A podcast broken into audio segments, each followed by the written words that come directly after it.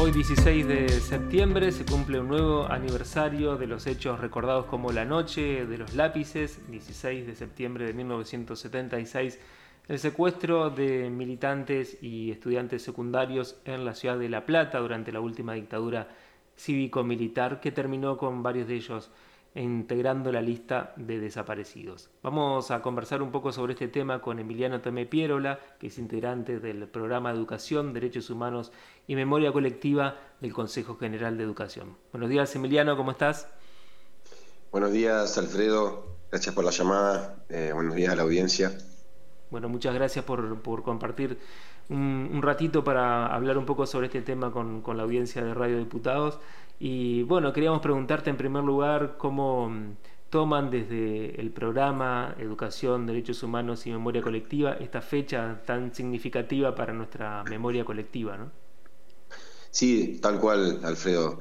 Esta fecha es eh, una fecha muy, muy importante, simbólicamente representa mucho para, en general, el movimiento de derechos humanos y, y demás, digamos, y fundamentalmente a partir de, del año 2006, ¿no? con la Ley Nacional de, Educación eh, del entonces presidente Néstor Kirchner y, Daniel Filmus al frente del Ministerio de Educación de la Nación, se empieza a plantear, digamos, la necesidad, perdón, a plantear la necesidad, digamos, de eh, construir una pedagogía de la memoria, institucionalizar la memoria colectiva como trabajo pedagógico, entre los cuales obviamente esta fecha es muy significativa y se viene trabajando ya hace 15 años de políticas de, educativas de memoria. En el programa que vos bien mencionás, que se crea en el 2014,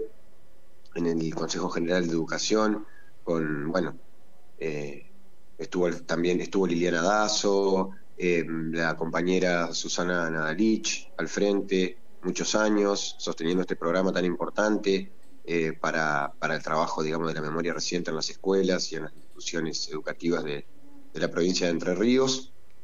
Eh, hoy, claramente, se cumplen 45 años de este, de este acontecimiento que nos lleva a abordar una efeméride que se ha instituido, digamos, como el Día Nacional de la Juventud, ¿no?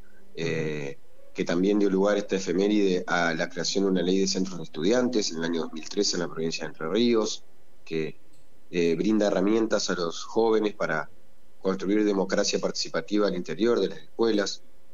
Eh, bueno, toda esta, esta relación, digamos, de las generaciones actuales con, con el pasado y con fundamentalmente con la, con la lucha de los desaparecidos y las desaparecidas que fueron víctimas del terrorismo de Estado por organizarse, por luchar por el boleto estudiantil gratuito, que era la principal causa, digamos, pero que también tenían otro tipo de, participaciones, ¿no? Políticas, en los barrios, en las universidades, en, las fábricas, quiero decir.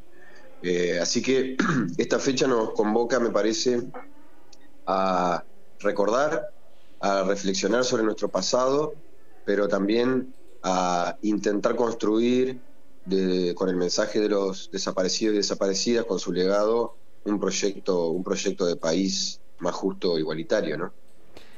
recordamos a la audiencia que la noche del 16 de septiembre de 1976, un grupo de tareas de la policía bonaerense, liderada por Ramón Camps, realizó un operativo en el que secuestró a varios jóvenes estudiantes Claudia Falcone, que tenía 16 años, Francisco López Muntaner, que tenía 16 años también, María Clara Ciocchini, que tenía 18 años, Horacio Ungaro, que tenía 17, Daniel Racero, 18, Claudio de Hacha, 18. Días después también fueron secuestrados Gustavo Calotti, de 18 años, Emil Semoller, de 17, y Patricia Miranda, de 17, y finalmente el 17 de septiembre fue, el 21 de septiembre, perdón, fue secuestrado Pablo Díaz de 19 años.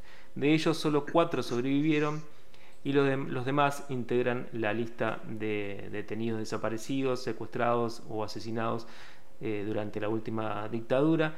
La lista es además de 340 adolescentes de entre 13 y 18 años que integran esta lista de desaparecidos. Una, una, cifra eh, realmente escalofriante, 340 menores de edad, digamos, por decirlo de alguna manera.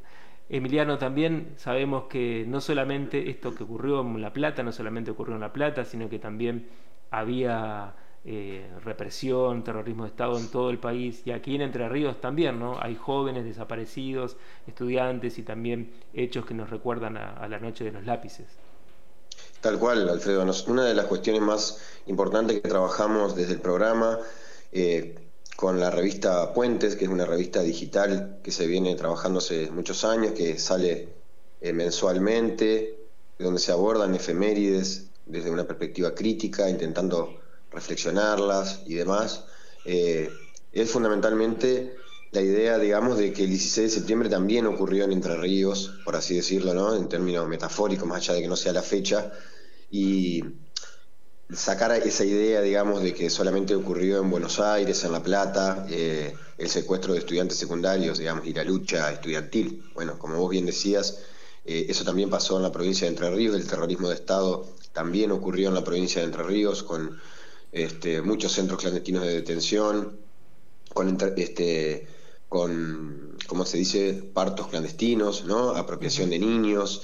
Eh, bueno, esto hemos ido conociéndolo con la lucha de los organismos en los últimos años y en la costa del Uruguay, en Concepción del Uruguay, la noche del mimeógrafo, que se conoce como, como el secuestro de eh, militantes eh, políticos por parte de la Policía Federal de Concepción del Uruguay, que, digamos, si bien no hay compañeros y compañeras desaparecidos, sí hubo una fuerte represión y, nos muestra, digamos, esto que, decía al principio, que la lucha, digamos, militante de las organizaciones y del pueblo entrerriano también fue objeto de, represión y, de, secuestro, de tortura y, digamos, en este caso, por suerte, compañeros que pudieron sobrevivir y también estudiantes secundarios, militantes secundarios entrerrianos que integran la lista de desaparecidos, ¿no? Y que se recuerdan también en esta fecha.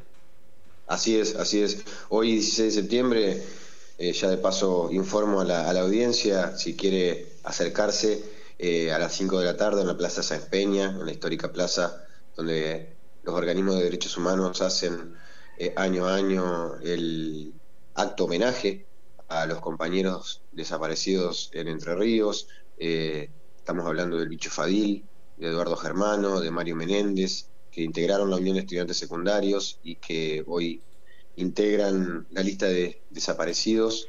Eh, bueno, estaremos, estaremos haciendo un acto homenaje con este festival musical y demás a las 5 de la tarde en la Plaza San Peña, al lado del Monumento a la Memoria, realizado por Amanda Mayor, donde también se evoca en esta fecha, 16 de septiembre, eh, la creación de AFADER, la Asociación de Familiares y Amigos Desaparecidos de Entre Ríos y en Entre Ríos, de 1995, que la tuvo a Amanda, a Carmen Germano, a Clarita Fink, eh, a Pepita Goyeneche, a Benjamina Sosa y tantas otras madres que nos enseñaron el rumbo, nos alumbraron el camino este, para construir el proceso de memoria, verdad y justicia. Bueno, hoy también es un día para, para homenajearlas a ellas.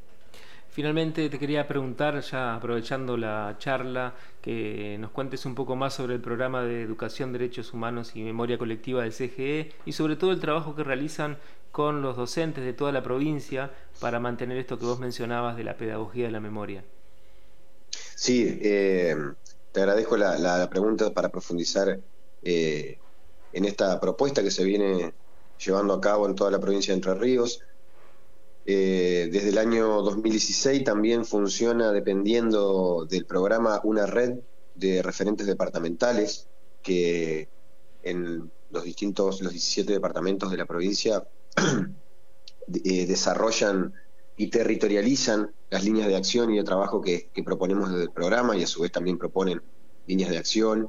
Eh, es muy importante este trabajo porque nos permite descentralizar y llegar a, distintos lugares de la provincia con las distintas propuestas, que como les decía, una muy fuerte es la revista digital, puentes entre pasado, presente y futuro, donde hay muchos recursos, secuencias didácticas eh, y distintos materiales para abordar mensualmente las, las efemérides, como decía, desde una perspectiva crítica. Hoy estamos trabajando también en línea con Nación, un programa que se llama El Género de la Patria, donde se abordan las efemérides y los procesos históricos desde una perspectiva de género, es muy interesante.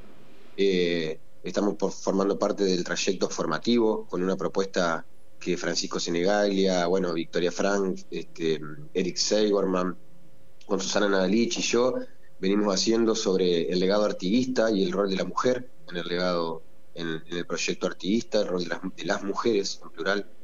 Em, y por otra parte se está culminando la segunda edición del seminario Arte y Memoria Amanda Mayor, que tuvo una presencia de muchos docentes de la provincia, este, con foros de participación, instancias de, formación y, debate, conversatorios. Eh, eh, así que se viene trabajando fuertemente con los docentes, con los este, estudiantes, en, distintas propuestas para, profundizar, hoy más que nunca, creo que hoy más que nunca, la, necesidad de fortalecer la memoria, la memoria colectiva para tener bien presente eh, las raíces profundas de, este presente que estamos viviendo y que demanda, a nuestro juicio, este, mayor participación y, compromiso con, la transformación de la realidad y de, y de la educación.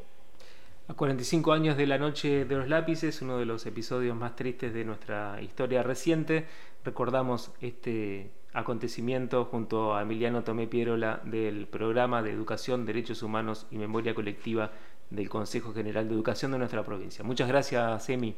No, por favor, Alfredo, un abrazo para vos y para toda la audiencia. Hasta luego. Radio Diputados. Contenido exclusivo de la Cámara de Diputados de Entre Ríos.